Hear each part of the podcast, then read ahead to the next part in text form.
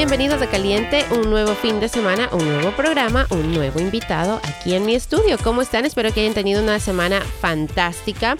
Eh, estamos todavía empezando el año, aunque se está yendo bastante rápido. Me ha parecido que este mes de enero y este año 2020 está volando en realidad. Y todos los años, las primeras semanas, los primeros días especialmente, como que nos, nos da por hacer una lista de resoluciones que las llamamos en inglés, objetivos, no sé, ideas, tal vez como que reevaluamos nuestra vida y nos sentamos a ver qué cosas hemos hecho bien, en qué cosas no nos ha ido tan bien, qué cosas queremos mejorar.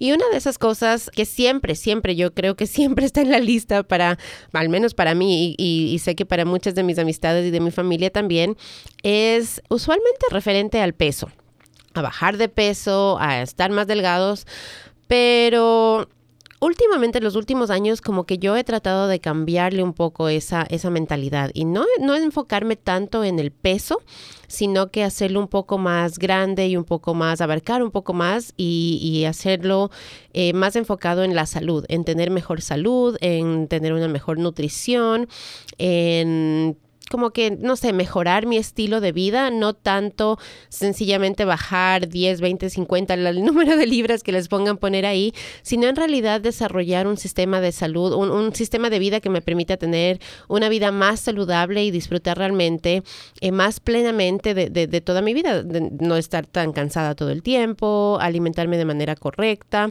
disfrutar en mi pedazo de pastel de chocolate cuando lo quiero disfrutar y no sentirme culpable por eso.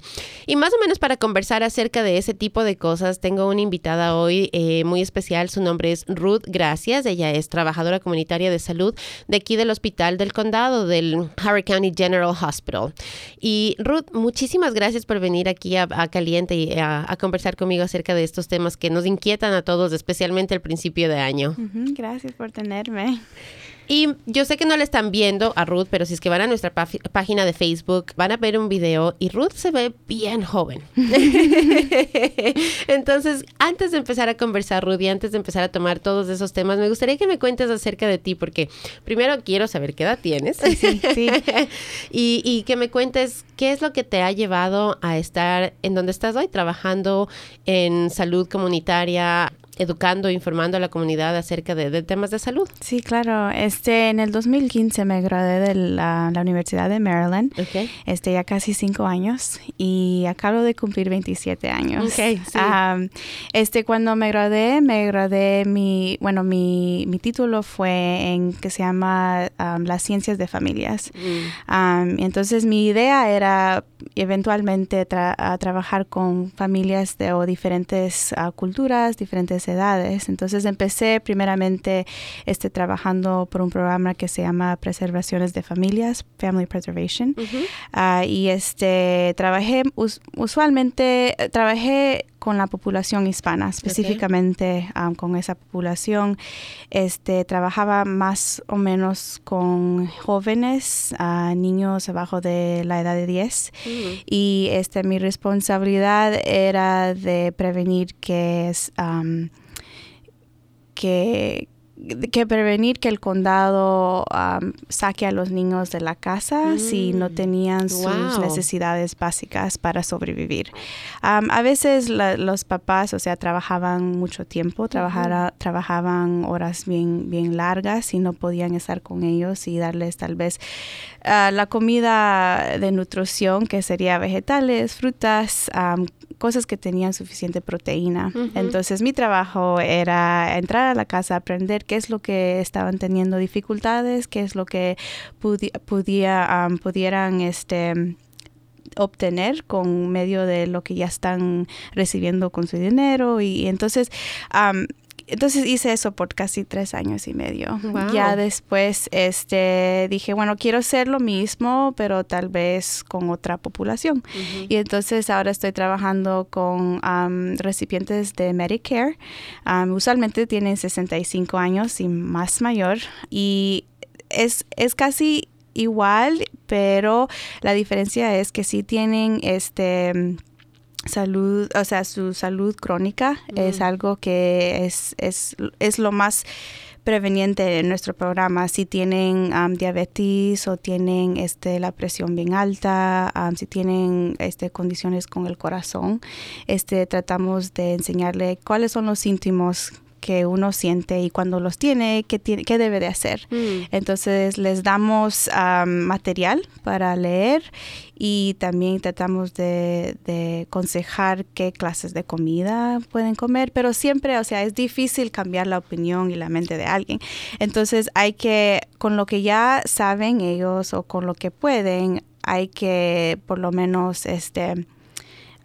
acomodar el plan de ellos, que no sea que no sea completamente desconocido. para ellos. Ajá. o sea, que sea algo que ellos puedan, tal vez no en el momento decir sí, pero por lo menos considerar lo que estamos diciendo o aconsejando. Súper interesante, súper interesante. Sabes que, eh, o sea, sé que te estás enfocando ahorita en las personas que tienen enfermedades crónicas, pero esa, ese cambio de mentalidad, ese ponerle a alguien una darle a alguien una nueva idea y, que la acepten, eh, y creo que es un reto bien grande porque todos tenemos nuestras maneras, nuestros hábitos y cambiar los hábitos es bien difícil. Sí, sí, es bien difícil. Este, usualmente entramos con la, la mentalidad que les decimos, este, les vamos a preguntar diferentes preguntas. Pasado eso, vamos a crear un plan de metas. Mm. Les voy a entregar el plan de metas y esto es su coche. Usted va a conducir todo este plan. Siempre le decimos eso para que no se sientan obligados, porque es cierto, es el plan de metas de ellos y es lo que nosotros escuchamos. Ya después de eso, ellos lo leen y tratamos de ver qué, cuál es eh, la motivación principal. Digamos, si están diciendo, este, ya quiero, quiero dejar de, fumar o quiero añadir más vegetales a mi dieta. este, entonces tratamos con pasos pequeños, ¿verdad? Entonces tratamos de aprender qué es lo que está comiendo ahorita que tal vez podemos añadir o quitar pero paso a paso para que no sientan que es algo completamente, como usted dijo, este desconocido. Desconocido, sí. sí, entonces este es, es, usualmente así entramos porque las visitas pasan en la casa de ellos, son, son conducidos en la casa de ellos y claro es la casa de ellos, entonces tenemos que respetar eso también. Claro, claro que sí. Ahora, Cuéntame un poquito, eh, ¿dónde aprendiste tú el español? ¿De dónde son tus padres de otro país? ¿Eres tú de otro país? Cuéntame un poquito más acerca de tú, de por ah. qué con la, con, la población latina estás trabajando o trabajaste en algún momento y de dónde viene ese. Sí, claro. bueno, nací aquí en los Estados Unidos, en Maryland. Ah, mi mamá vino de El Salvador en 1989. Ya. a finales de, de la guerra de El Salvador que estuvo pasando en los 80s y este, como ella estuvo aprendiendo el inglés en ese entonces, digamos, comenzando los 90, ella cuando nací quiso que yo aprendiera el español porque sabía que cuando empezaría la escuela solamente iba a hablar inglés. Entonces solo me hablaba en español. Justo mi abuelita me le mandaba el abecedario donde aprendí a leer el español. También ah, leía la Biblia un poco con ella en español. Entonces mi primer lenguaje fue el español. Ya después cuando empecé el kinder sabía inglés y, y mi... mi mi babysitter este hablaba español e inglés. Más que todo creo que hablaba español. Entonces se comunicaba conmigo en español. Ah, pero siempre como iba a la escuela, fue fácil aprender los dos o siempre usar los dos. Claro. Y mira que me, me, gusta eso porque eres la primera invitada que tengo que tiene esa experiencia, ha tenido y que es tan joven en realidad, que está trabajando con nuestra, con nuestra comunidad así ya directamente y de lleno. Porque las otras invitadas que he tenido, muchos son de Puerto Rico, entonces esa es una realidad. Otros han sido inmigrantes como yo, que hemos vivido y hemos crecido en otros países y después hemos venido acá a los Estados Unidos.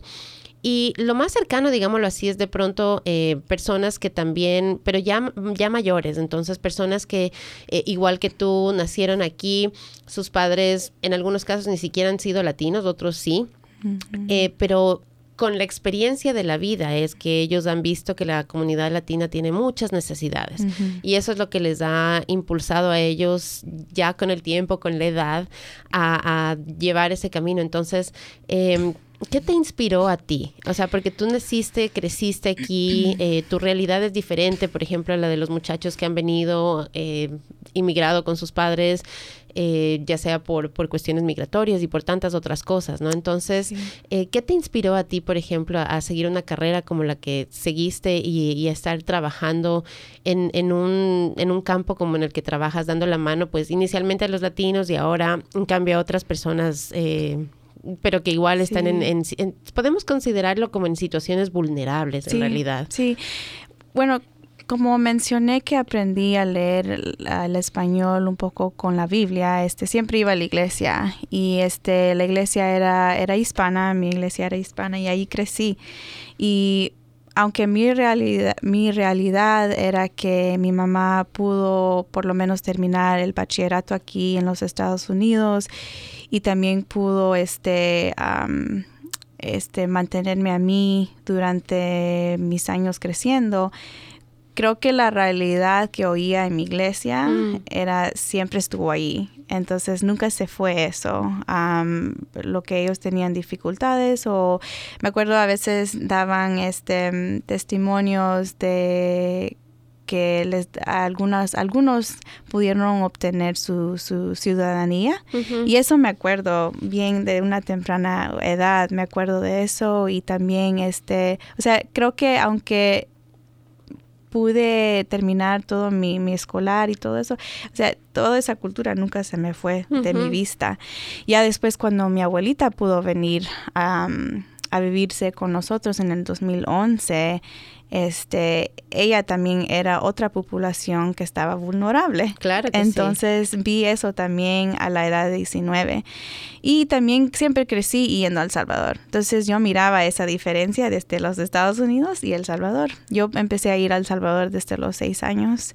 Entonces ya después que, y también este, lo que me, me motivó a ir a la Universidad de Maryland era que mi abuelo, como él vino acá a los 80, él sí pudo obtener un trabajo y se retiró de la Universidad de Maryland. Entonces yo, yo crecí oyendo esa escuela. Entonces, y él no, no, él no vive tan lejos de la escuela, de la universidad tampoco. Entonces siempre lo miraba y ya cuando ya era tiempo para ver qué opciones tenía después de high school, el bachillerato, pude ver que siempre puedo trabajar con personas de mi lenguaje que se miran como yo y, y, vi que creo que en esa empecé uh, community college en otro condado en el 2010, casi ya 10 años. Entonces, um, en ese entonces estaba viendo a la población hispana crecer un poquito más en, en, los colegios. Entonces eso fue algo tal vez más inspirante que tal vez al tiempo no lo miraba así, pero siempre me motivaba. Y ahora estoy acá. Sí, qué bonita tu historia en realidad. Y qué bueno, eh, me parece que es motivante para nuestra juventud latina porque las estadísticas pues demuestran que todavía los, los muchachos latinos tienen el menor grado de porcentaje de graduación y de obtener títulos de, tanto de bachiller como de universidad. Entonces, encontrarnos con personas como tú, eh, yo creo que tanto a los adultos como a los jóvenes nos inspira y nos da, nos da, nos da esperanza de que en realidad esta nueva generación de muchachos que, que están creciendo ahora tienen todas las puertas abiertas. O sea, es algo, es algo bueno de esta, que está pasando en esta temporada, que, que nuestra comunidad latina, si bien es cierto, hay dificultades y obviamente no quiero ser eh, ciega, ¿no? Ante las dificultades que, que, que, todavía se viven para nuestra comunidad, hay que reconocer también los éxitos que se tiene y hay que reconocer también que hemos logrado superar ya ciertas barreras, romper ciertas cosas y poco a poco, poco a poco. Ha sido un trabajo de muchísimos años, gente que ha estado aquí mucho antes de que incluso yo estuviera en este país, que viene trabajando para que nuestra comunidad salga adelante. Entonces, me encanta que estés aquí y me encanta que estés haciendo y que seas un ejemplo para nuestra juventud latina. Ahora sí, Ruth, cambiemos un poquito y em, adentrémonos ya ahora sí un poco más en nuestra conversación. Entonces, inicialmente yo hablé de las New Year Resolutions o las resoluciones de Año Nuevo que siempre hacemos y mencioné que la que siempre llega es el perder peso. Todos queremos perder peso. Siempre es, es está casi que primerita en la lista. Es como que un sinónimo de resoluciones de nuevo año es cuántas libras voy a bajar este año. ¿Es saludable eso, Ruth, en tu experiencia, en lo que tú ves, en, en you know, trabajando con todas las personas con las que has trabajado, conversando con la gente? ¿Es saludable tener esa idea de sentar esa resolución como tal, como voy a perder tantas libras de peso? ¿Es, una buena idea o existe una mejor manera de hacerlo? Pienso que tener la, motivación o la inspiración de perder peso sí es, sí es saludable, ¿verdad? Okay pero es las, las, las metas o el, las maneras en que uno va a llegar a, esa, a, ese, a ese, a ese objetivo. objetivo. Entonces, siempre yo he sido, he sido delgada y he sido uh, petite, como le dicen. pero sí he visto que ya después de tal vez 24, 25, o sea, la el metabolismo, metabolismo cambia y la energía cambia. Entonces, lo que puedo decir es que eh, trabajando ahorita pues solo voy a usar mi experiencia del, del, último año. Este siempre tenemos que preguntarle a nuestras familias o los clientes este cuántas, digamos, en los últimos, últimos siete, a, siete días, cuántos, cuántas frutas y vegetales ha incorporado en su dieta.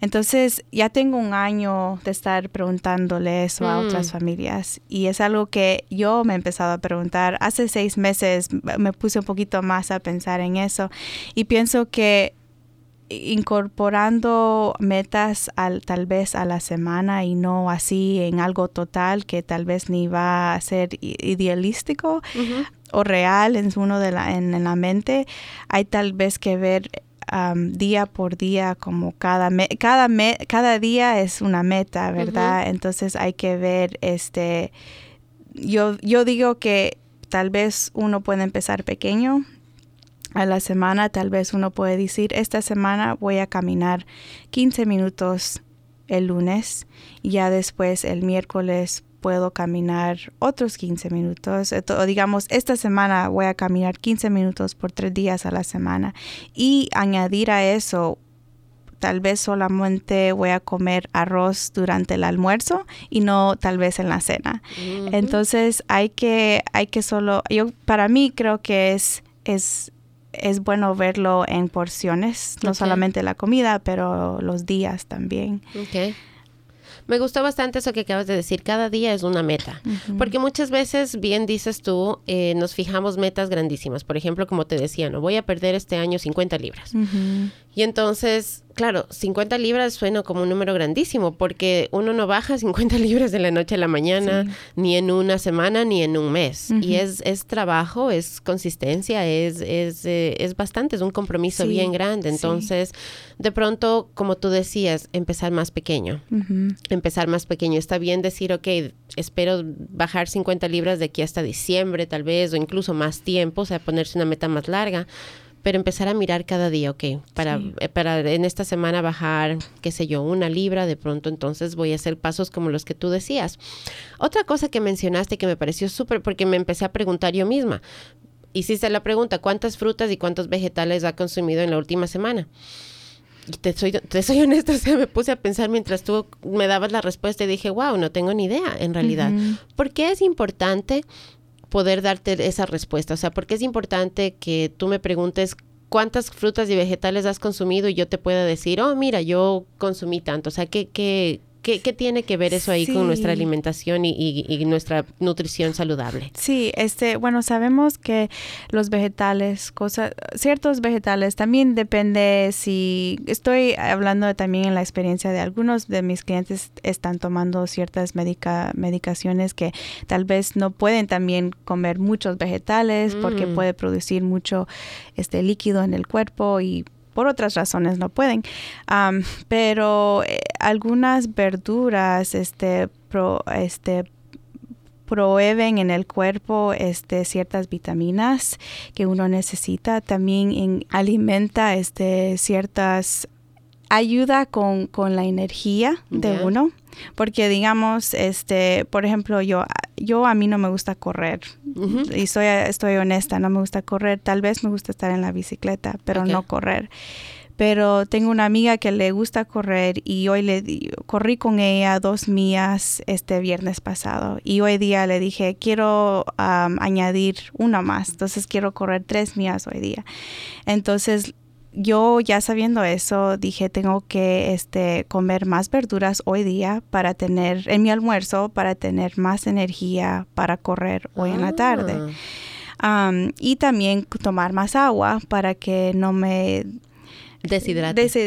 deshidratar y, y para que, para que también todo el sudor que uno saque pueda estar produciendo mientras uno esté tomando agua y ha, comido vegetales. Las frutas, este es, es mejor comer frutas que dulce. Entonces muchos de nuestros clientes a veces pueden comer más dulce o cosas que tal vez no se miran dulce, que trae mucho azúcar y es mejor usar o comer los, la, fruta mejor. Esa es una de mis debilidades, los dulces. Es, es una de las razones por las cuales a mí se me dificulta el bajar de peso, por ejemplo. O sea, porque hay par de comidas que me he dado cuenta, pero claro, ya tengo casi 40 años y me estoy empezando recién a dar cuenta de ciertos patrones, de ciertos hábitos que tengo y ciertas cosas que en realidad manejo o no manejo muy bien. Por ejemplo, los dulces. Los dulces me encantan los postres, los helados me fascinan porque absolutamente que me fascinan. Entonces, la comida de sal, por ejemplo, no tengo problema en, que si no puedo comer tanto o, mm. no tengo problema en eso. O sea, en, medirme en la, no tengo ningún problema. Pero si me pones también los chips con salsa, ese es otro problema grandísimo que tengo porque me fascinan. Y los dulces. Entonces, em, y poco a poco voy educándome, voy leyendo y me voy dando cuenta que en realidad, o sea, no es únicamente las calorías que estoy eh, ingiriendo al, comerme un dulce, al comerme un postre, sino también otros problemas de salud que vienen que, el azúcar en sí, trae. Y que no, y mucha gente tiene una idea equivocada, yo era una de ellas, de que por ejemplo para tú llegar a tener diabetes era porque comías demasiado dulce, mm. que la única manera en la que ibas a tener diabetes era si tú comías demasiado dulce, si mm. comías demasiados postres, demasiados chocolates, entonces era un miedo mío. Lo que no me daba cuenta es que hay muchas otras comidas, como tú decías, que también tienen azúcar y también el cuerpo las, el, el, el momento que las se convierten en azúcar, se convierten en energía y también pueden influir en que te dé o no diabetes. porque no lo quiebra o el cuerpo no lo, no lo digiere este, como debe del cuerpo hacerlo naturalmente. correcto, entonces me encanta esa... esa eh, técnica que nos acabas de dar de mirar a las frutas en realidad como nuestro postre, o sea, de pronto cambiar esa mentalidad y en, realidad, ya que son dulces, un banano, si tú le pones un banano a cualquier jugo, es, lo hace dulcísimo, porque lo hace bien dulce y no necesitas ponerle azúcar en realidad. Ayer justamente, eh, a mí me gusta mucho la papaya y ayer justamente me comí papaya y en, en el Ecuador, de ahí es de donde soy yo, eh, mi mami me hacía papaya y le ponía un poco de miel y le ponía limón. Es una combinación que a mí me encanta. sí, sí. Entonces les recomiendo a todos y ese fue mi postre ayer. Otra cosa que he empezado a hacer que me di cuenta el otro día por, por no por equivocación, sino que tenía hambre. Y en mi refrigeradora tenía yogur natural, y yo siempre tengo frutas congeladas porque me gusta hacer mucho ah, smoothies en la casa, me encanta hacer los batidos de fruta. Y tenía fruta congelada, tenía moras, entonces le puse moras al, al yogur y, y, me puse a mezclarlo, me puse a batirlo, a batirlo, a batirlo. Y no me acuerdo, pero, o sea, se me, se me pasó el tiempo. Y cuando lo regresé a ver, tenía un helado de mora en mis manos, en mi plato, porque solamente el batir esa fruta ah. congelada con el yogur, entonces dije, wow, encontré la mejor solución para mí. wow, ya. Así inventando uno a veces puede crear lo mismo. Ajá. Sí, es cierto, es cierto. Sin pensar, entonces, eh, digo, o sea, son maneras, cosas pequeñitas, ¿no? Que uno dice no es gran cosa, pero pueden hacer una gran diferencia en realidad. El momento en que ya nos ponemos a, comparar, por ejemplo, ir a comerme un helado que tiene un montón de azúcar, aditivos y otras cosas que no tengo ni idea, con algo que acabo de hacer en mi casa con fruta natural y con un poco de yogur. Sí, es cierto. Entonces, ¿nos puedes ofrecer tal vez así otro tipo de ideas, de cosas saludables que podemos eh, incorporar, que podemos cambiar?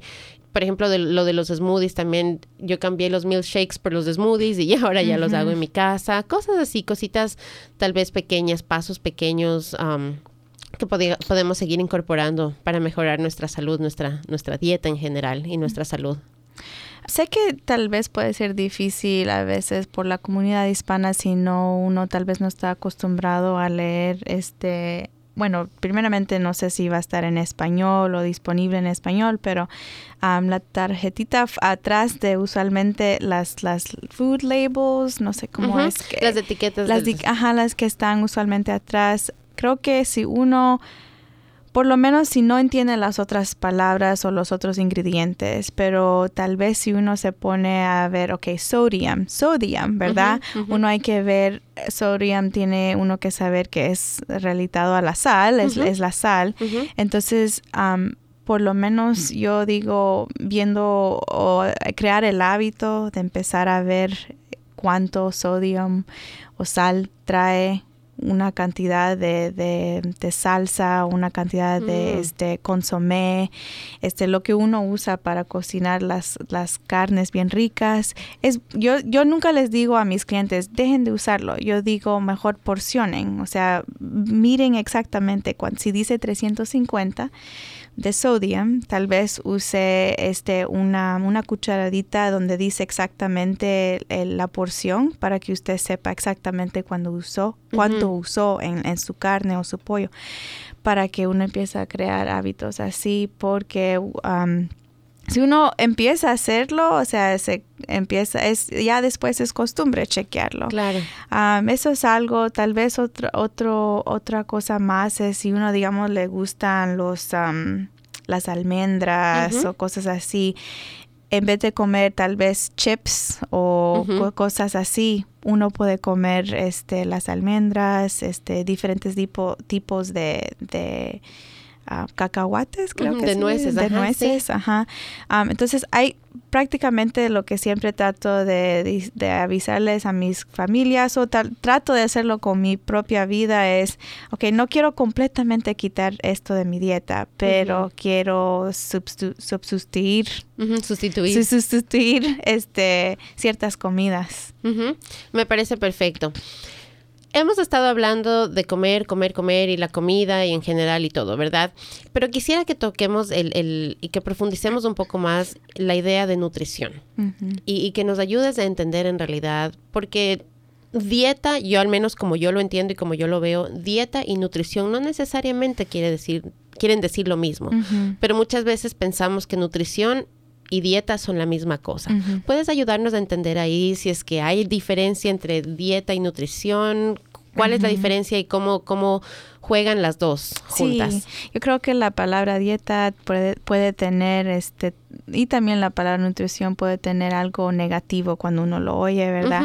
Este, cuando yo pienso en nutrición, pienso en un plato que va a tener proteína, un poquito de carbohidratos y este algo que, que, que también tenga vitaminas. Entonces, este, como dije anteriormente, en mi almuerzo, si traje, hoy día tenía pollo, que es la proteína. Ya tenía brócoli, que es mi vegetal, y tenía papas con un poquito de queso derritado en las papas.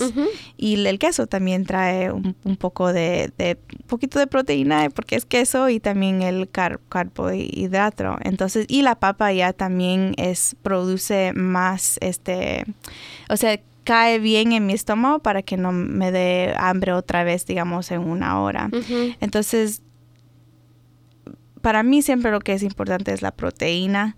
Entonces, digamos, si no traje el pollo, ¿verdad? Entonces, si traje una, una, ensalada con un poquito de pollo, pero traje yogur. Yogur trae también proteína y, mm. tiene este probiotics, probióticos. que ayudan también este durante el día. También es el, yogur es, es, bueno para evitar este ciertas infecciones en el cuerpo. Entonces es la nutrición creo que lo que puedo, aparte de lo que acabo de decir, es, es siempre disfrutar de la comida que uno le gusta, pero tal vez es cocinado diferente. Entonces siempre puedo comer mi pollo, pero es como lo cociné. Eh, mientras que con la dieta es a veces uno piensa, tengo que eliminar lo que me gusta. Correcto. Entonces eso es la diferencia que así lo puedo describir un poco. Sí, yo creo que pensamos en dieta como los diferentes planes de alimentación que existen, ¿no? O sea, el, keto diet que está muy de moda, el contar las calorías, por ejemplo, que honestamente es algo que yo trato de hacer, el uh, quitar los carbohidratos totalmente. Eh, o sea, siempre estás, eh, eh, son como que más, no sé, como que, como que te encierran en un, en un círculo, digámoslo así, y, y, te ponen límites, te ponen barreras. Y no es que sea malo, al menos como lo veo yo, porque dentro de la nutrición, y, y para que entendamos un poquito más, el, significado de la palabra nutrir quiere decir proporcionar a un organismo, en este caso a nuestro organismo, lo necesario para que funcione y para que se enriquezca y para que se conserve. Entonces, si pensamos en, la comida como, como eso, como el combustible, es verdad que necesitamos para poder funcionar y para poder seguir existiendo, entonces creo que ahí como que cambia un poco, ¿no? Nuestra relación con la comida. Las dietas, en cambio, son planes, no sé, planes específicos en los que bien decías tú, Ruth, que a veces te prohíben ciertas cosas, a veces te dicen, o hay algunos que dicen, en cambio, tienes que consumir muchísimo de esto, pero nada de esto de por acá. Entonces, son sets como de reglas, digámoslo así, más estrictos tal vez. En la nutrición yo creo que, como bien decías tú, podemos disfrutar absolutamente de todo, pero sí hay que encontrar el balance correcto. Sí, es cierto, sí. Y con la dieta a veces cuando uno puede empezar a ver lo que uno tiene que, lo que uno ya ya está prohibido a comer. Desde el comienzo uno va, va, a, va a sentirse eh, sin motivación porque uno ya empieza a ver qué es lo que tiene que ya, qué es lo que ya no puede comer. Sí y te dan más ganas de eso. Sí exactamente ajá, porque al menos yo cuando he intentado hacer dietas mm, el rato que me dicen por ejemplo ya como les dije en un principio los dulces me fascinan. No puedes comer dulces es, es un castigo. Eh, para mí es un castigo y, me pongo hasta mal genia. no sé cómo manejarlo. Hay gente que funciona súper bien.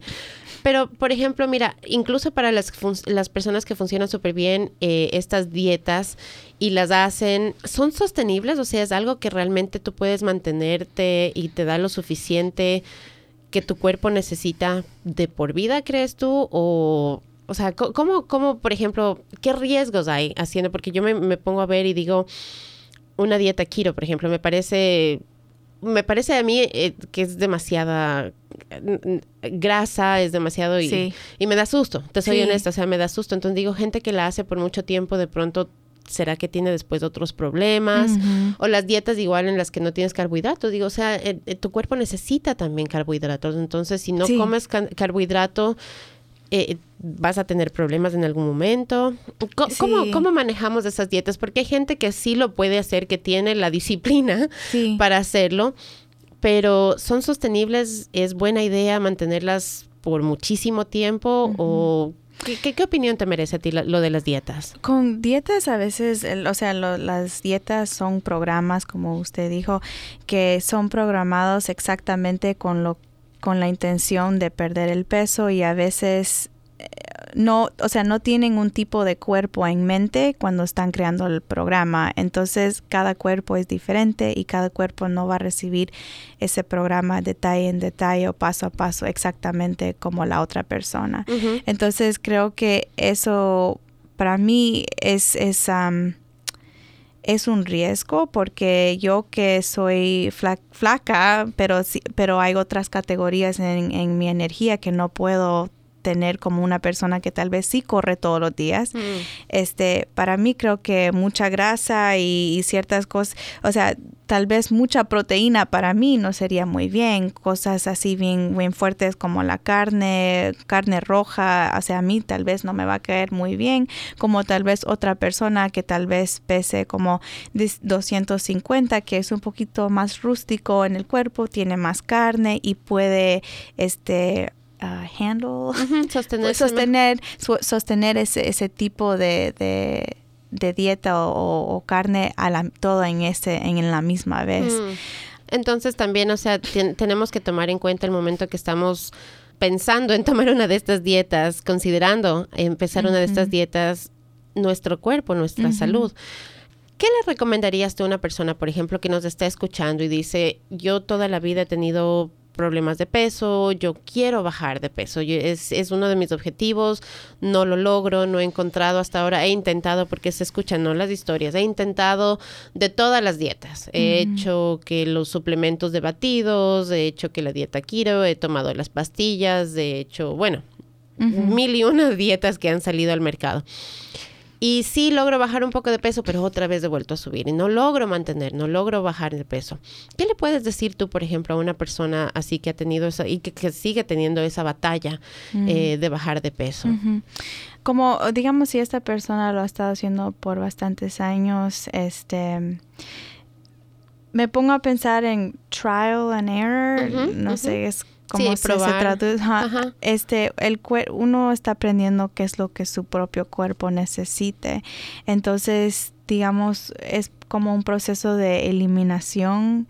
Yo pensaría que tal vez una semana uno puede intentar esta cantidad de proteína o esta cantidad de, de carbohidratos y ya después tal vez uno puede comenzar con un nombre, un, un, um, número bien grande, ya para después la próxima semana um, eliminar un poco para saber cuánto es que su propio cuerpo puede este, obtener o puede controlar o puede, puede sostener um, basado a tal vez al ejercicio también, basado al, al propio peso.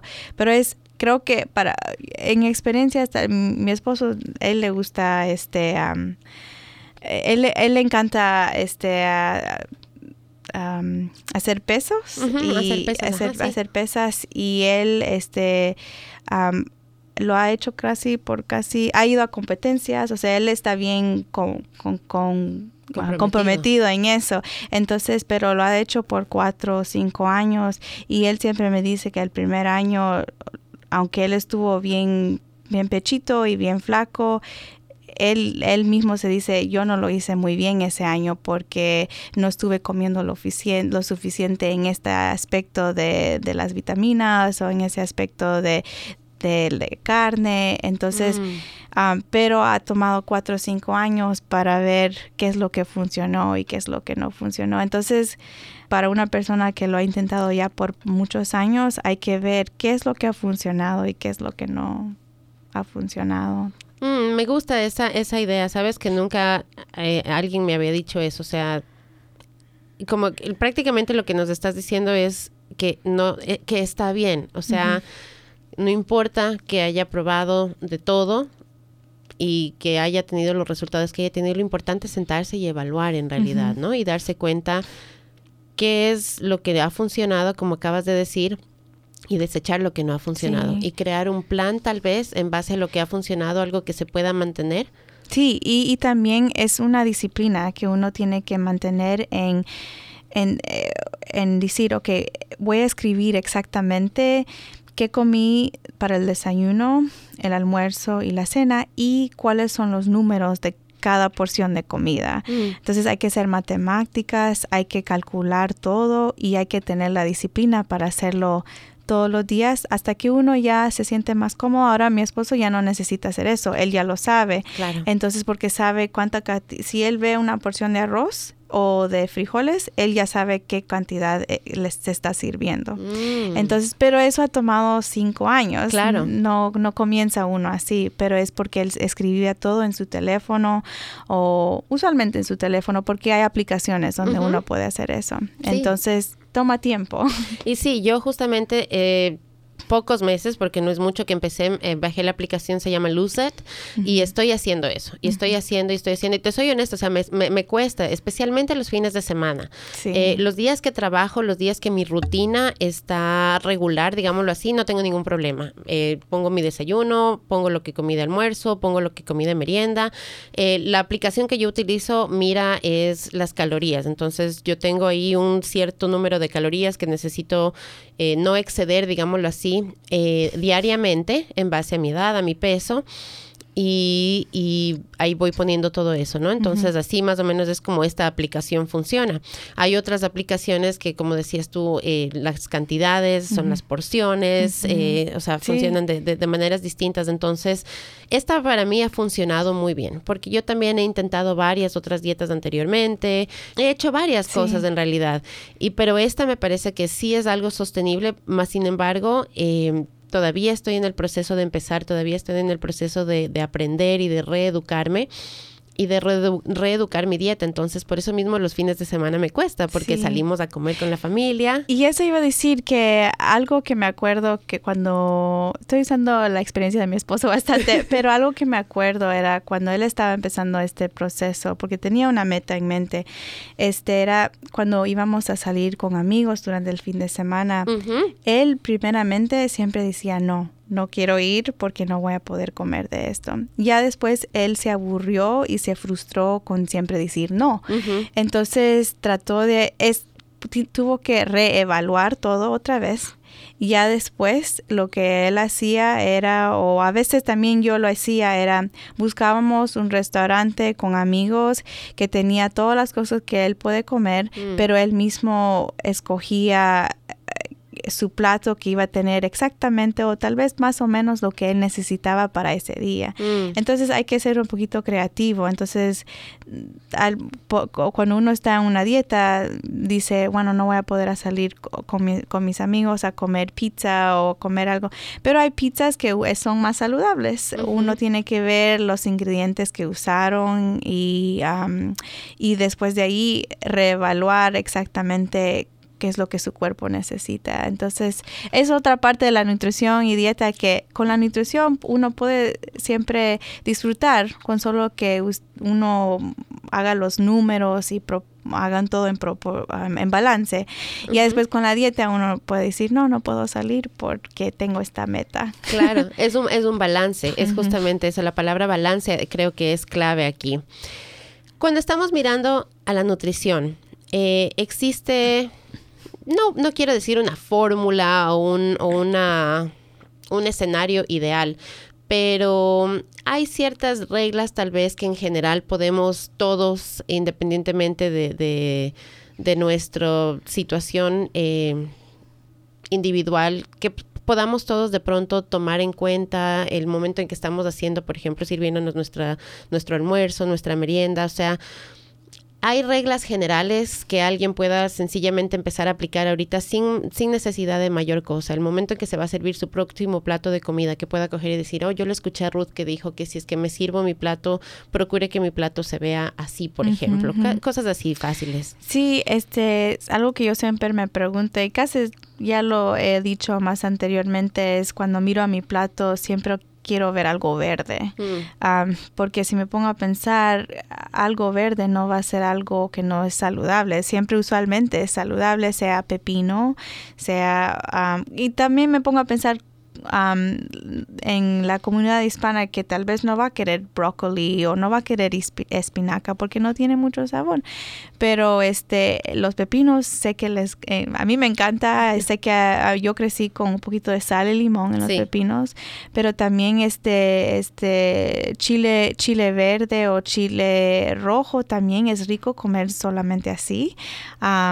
Eh, tal vez uno puede tener este un, un tipo de salsa siempre, pero es siempre con la verdura.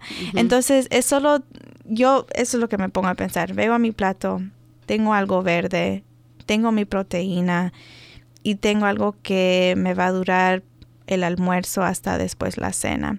Ya después, digamos, si no empaqué mucha comida para el almuerzo, me traigo un refrigerio que me va a durar para después llegar a la casa y comer.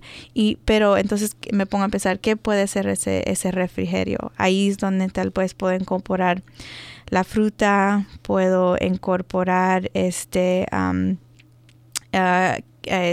ese queso con galletas, mm. porque nos gusta el queso, ¿verdad? Y no hay que quitarlo, es rico. Entonces tal vez comerlo con galletas que no tengan muchas, que no tengan sal o que tal vez tengan este...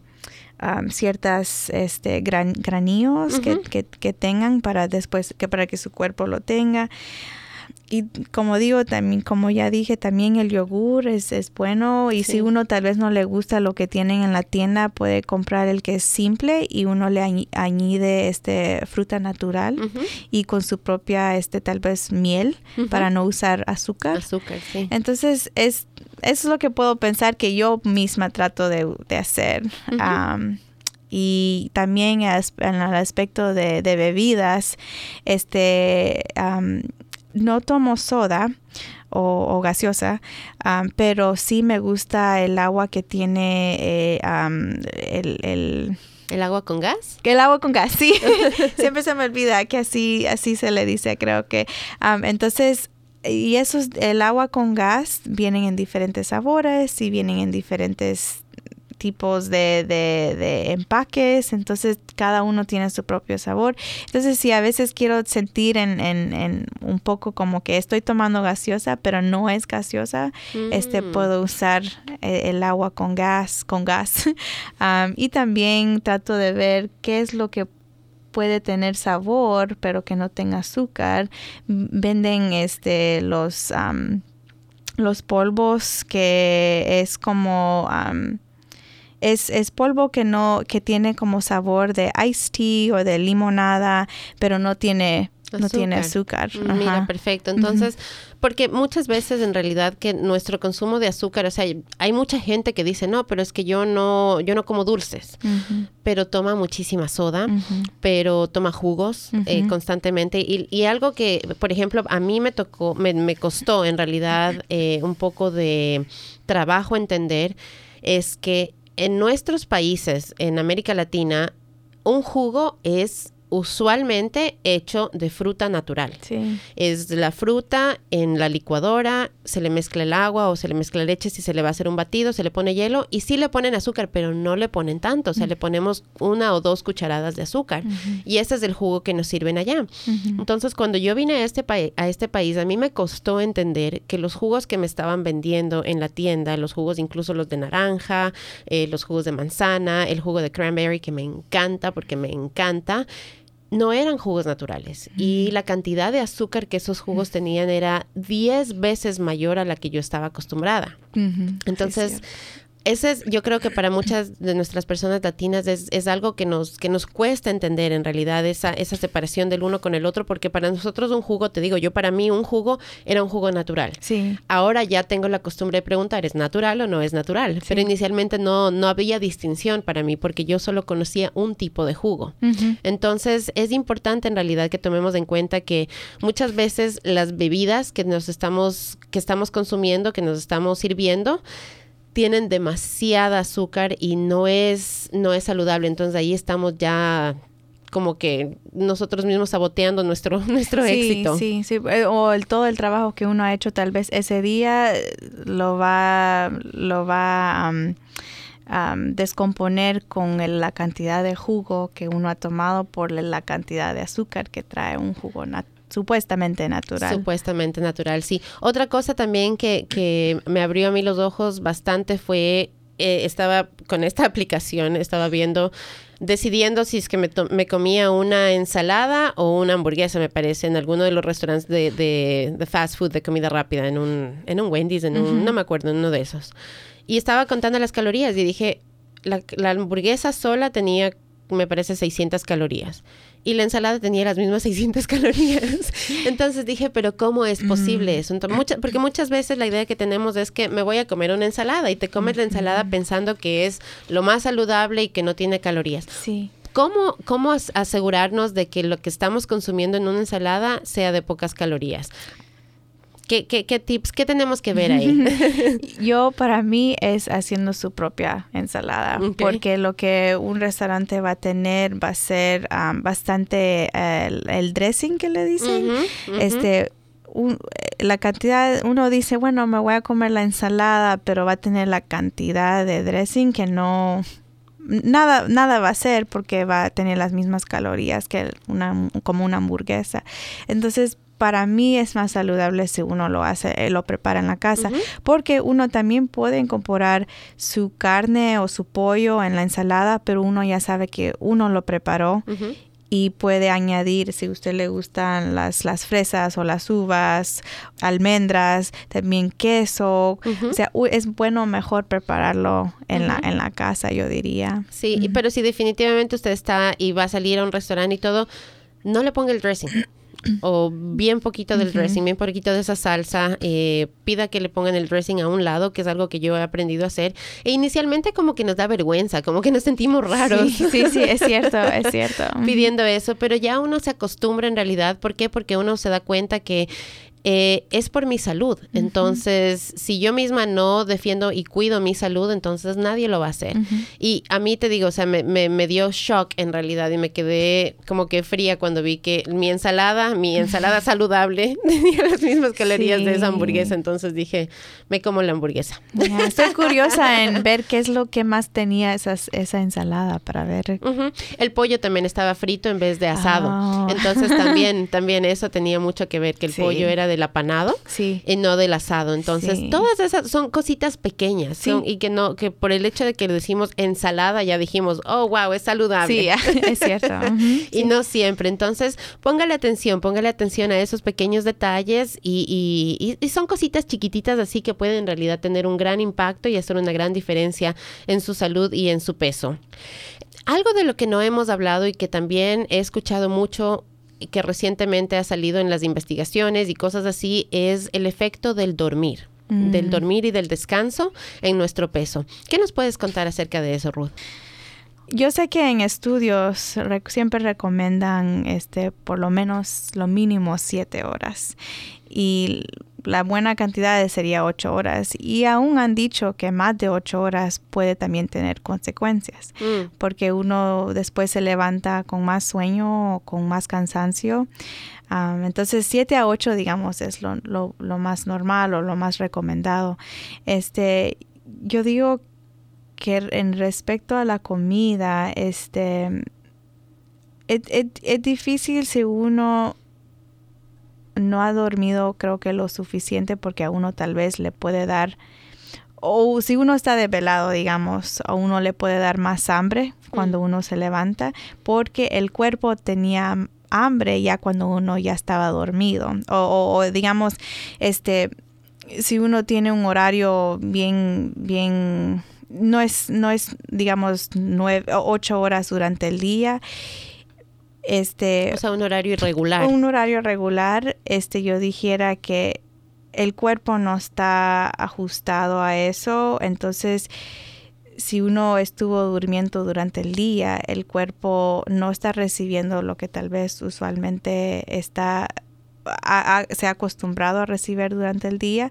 Ya cuando uno se levanta tiene bastante hambre y el, el estómago, el cuerpo está pidiendo más comida de lo que uno tal vez tiene que comer. Mm. Yo digo que también, o sea, sé que, digamos, cuando yo estaba en el colegio este, y tenía exámenes finales, no estaba durmiendo lo suficiente porque me quedaba en la librería, este, me daban ganas de comer los, los churros o tenía, o sea, tenía este, diferentes deseos de comer más chocolate, más, más este, eso no sé qué tiene que ver con el cerebro, no estoy tan, tan educada tal vez o no me acuerdo muy bien en eso, pero sí creo que tiene que ver algo con el cerebro y eh, la deprivación de, dormir o descansar suficiente.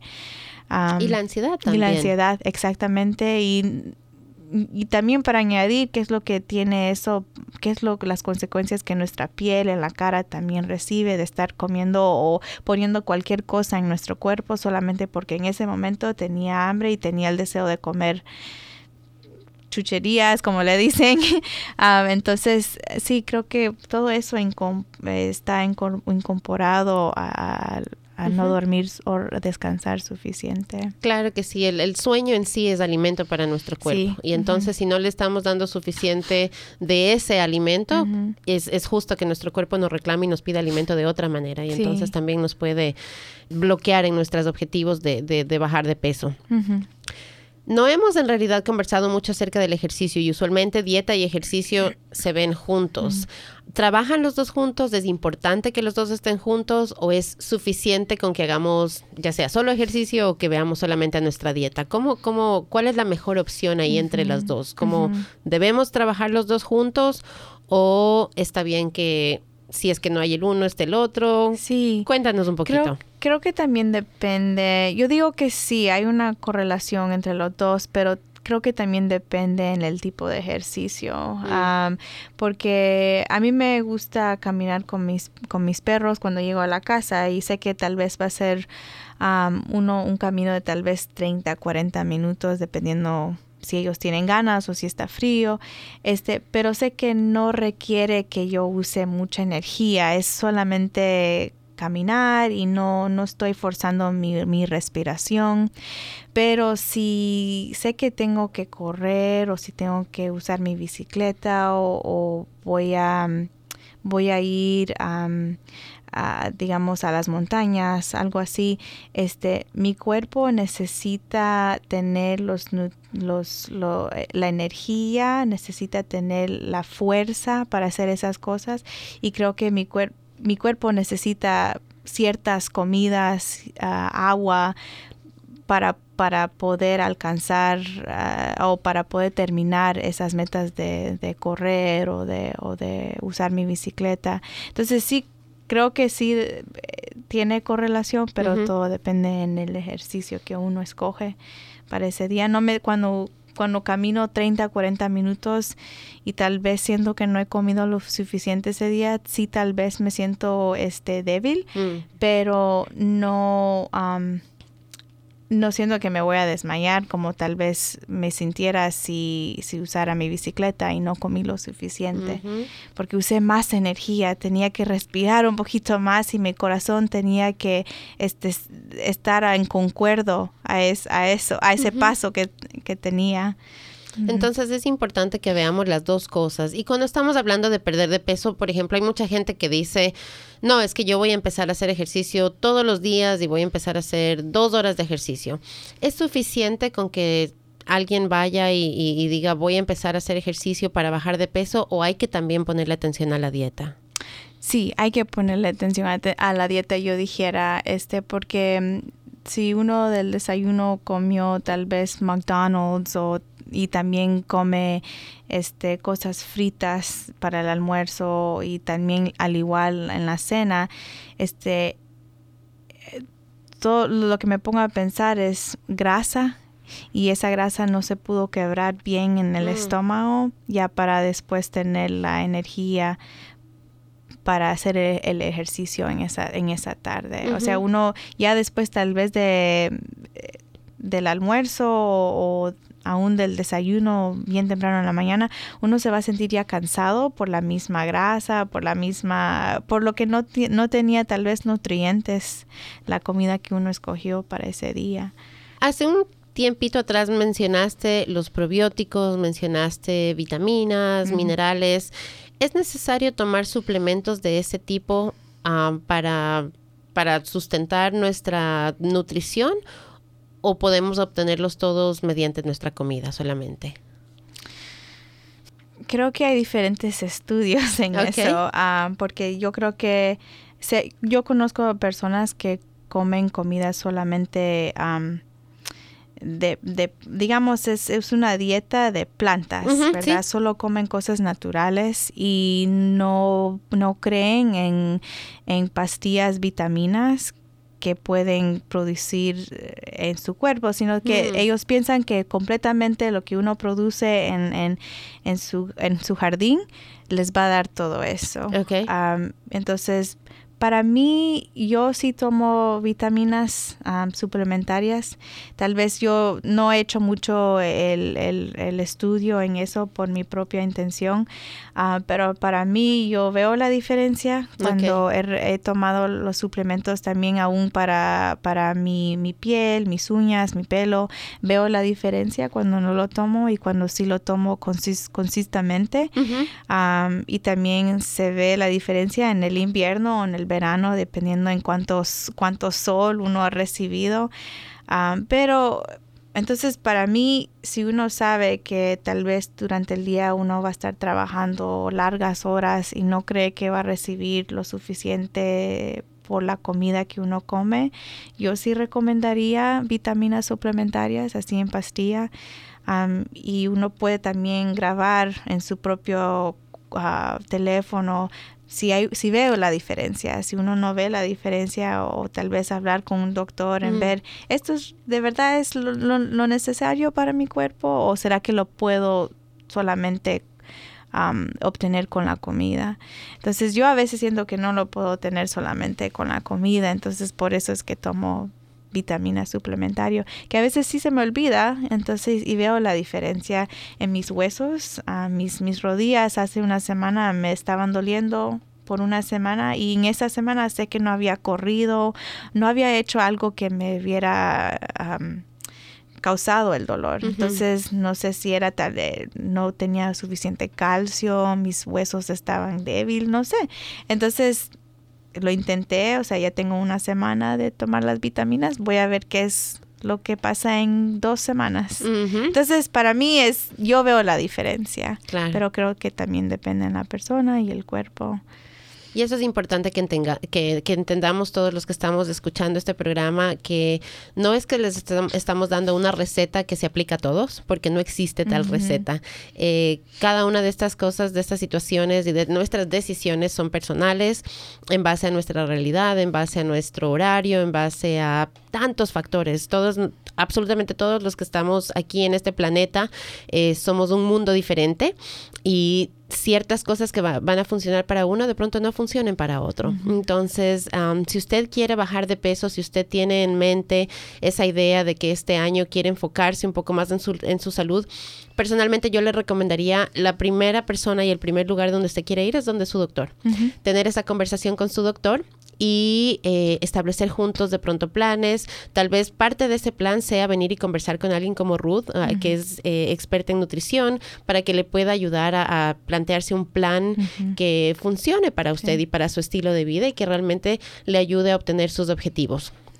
Se nos está acabando tiempo ya, Ruth. Eh, y no hemos conversado en realidad de lo que, de tu trabajo y de lo que ofrece aquí el, el hospital, el Howard County General.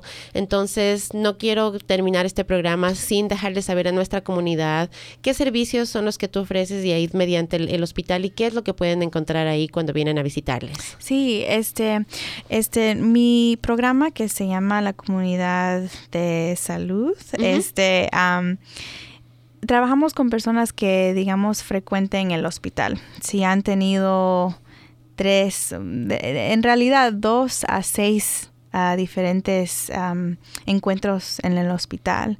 Este, trabajamos con personas que tienen el seguro de Medicare y usualmente lo que pasa es, digamos, les voy a dar un ejemplo, una persona de tal vez 65 años viene al hospital a cada rato porque tiene diabetes y nadie está ayudándoles en controlar o saber, en chequear sus niveles de de azúcar y también no tienen tal vez suficiente insulina. Este, ahí es cuando entramos, este, alguien del hospital este, nos refiere a esa persona y nos contactamos con la, la, persona directamente o con un familiar que esté tratando de cuidar de la persona. Ya después de allí, este, este, asitamos una cita en la casa de ellos o donde ellos se sientan más cómodos y les preguntamos este, una series de una, unas preguntas de evaluar su, su salud, qué es lo que están usando ahorita, que tal vez no les está funcionando si tienen un doctor específicamente que, que están viendo para controlar su diabetes. y también es para una oportunidad para nosotros aprender si necesitan diferentes este, recursos, digamos como una silla, ah, una silla de rueda o un, un, monitor para chequear la presión. Este, tratamos de oír dificultades que, en esta, que han estado teniendo con respecto de su salud y ya después de ahí los conectamos al, a la a recursos de la comunidad que sean tal vez gratis o que sean basado um, al este, a lo que uno recibe cada mes por medio de, su, de su seguro o si han estado retirados o si son también este, veteran, veteranos este, del país. Entonces, tenemos este seis o digamos cuatro enfermeras con quien trabajamos y tenemos este seis personas que hacen lo mismo que yo y estamos en creciendo. También lo único que voy a añadir es que ahora estamos trabajando directamente con las con los doctores en las mm. prácticas en las oficinas de ellos, donde las enfermeras este tienen como mm, tres días a la semana que van al doctor. El doctor tal vez se tiene una cita con uno de sus pacientes y dice, ok, tú puedes este beneficiar de este este programa. Te voy a este, conectar con la enfermera tal y tal y vamos a ver qué es lo que pasa para así prevenir que no vayan al hospital. Entonces estamos tratando de prevenir mm. más hospitalizaciones y, y, ojalá que... Y estamos viendo ya un poquito de diferencia. Siempre hay otras dificultades. A veces las personas no tienen suficientes familiares que los puedan llevar al doctor. Tal vez no tienen suficiente dinero para, para obtener medicamentos. Entonces hay diferentes problemas o dificultades, quiero decir. Y ahí para eso están ustedes, para tratar de aliviar un poco de esas dificultades. Y también quisiera mencionar que el hospital ofrece clases comunitarias. Este es el, programa que Ruth trabaja, es un programa bien específico, eh, pero hay otros programas también que el hospital ofrece. Sé que tienen clases, eh, sé que tienen diferentes tipos de clases. En realidad, no sé si tú puedes compartirnos un poquito de esa información también. Sí, este, personas que han tenido diferentes ataques al corazón o al cerebro, tienen, sí ofrecen clases este, por medio del hospital, pero también otros programas que se llama, no está en español, pero se llama Journey to Better Health. Este, ellos usualmente en la primavera, en el verano y en el otoño ofrecen, ya empiezan a salir con clases.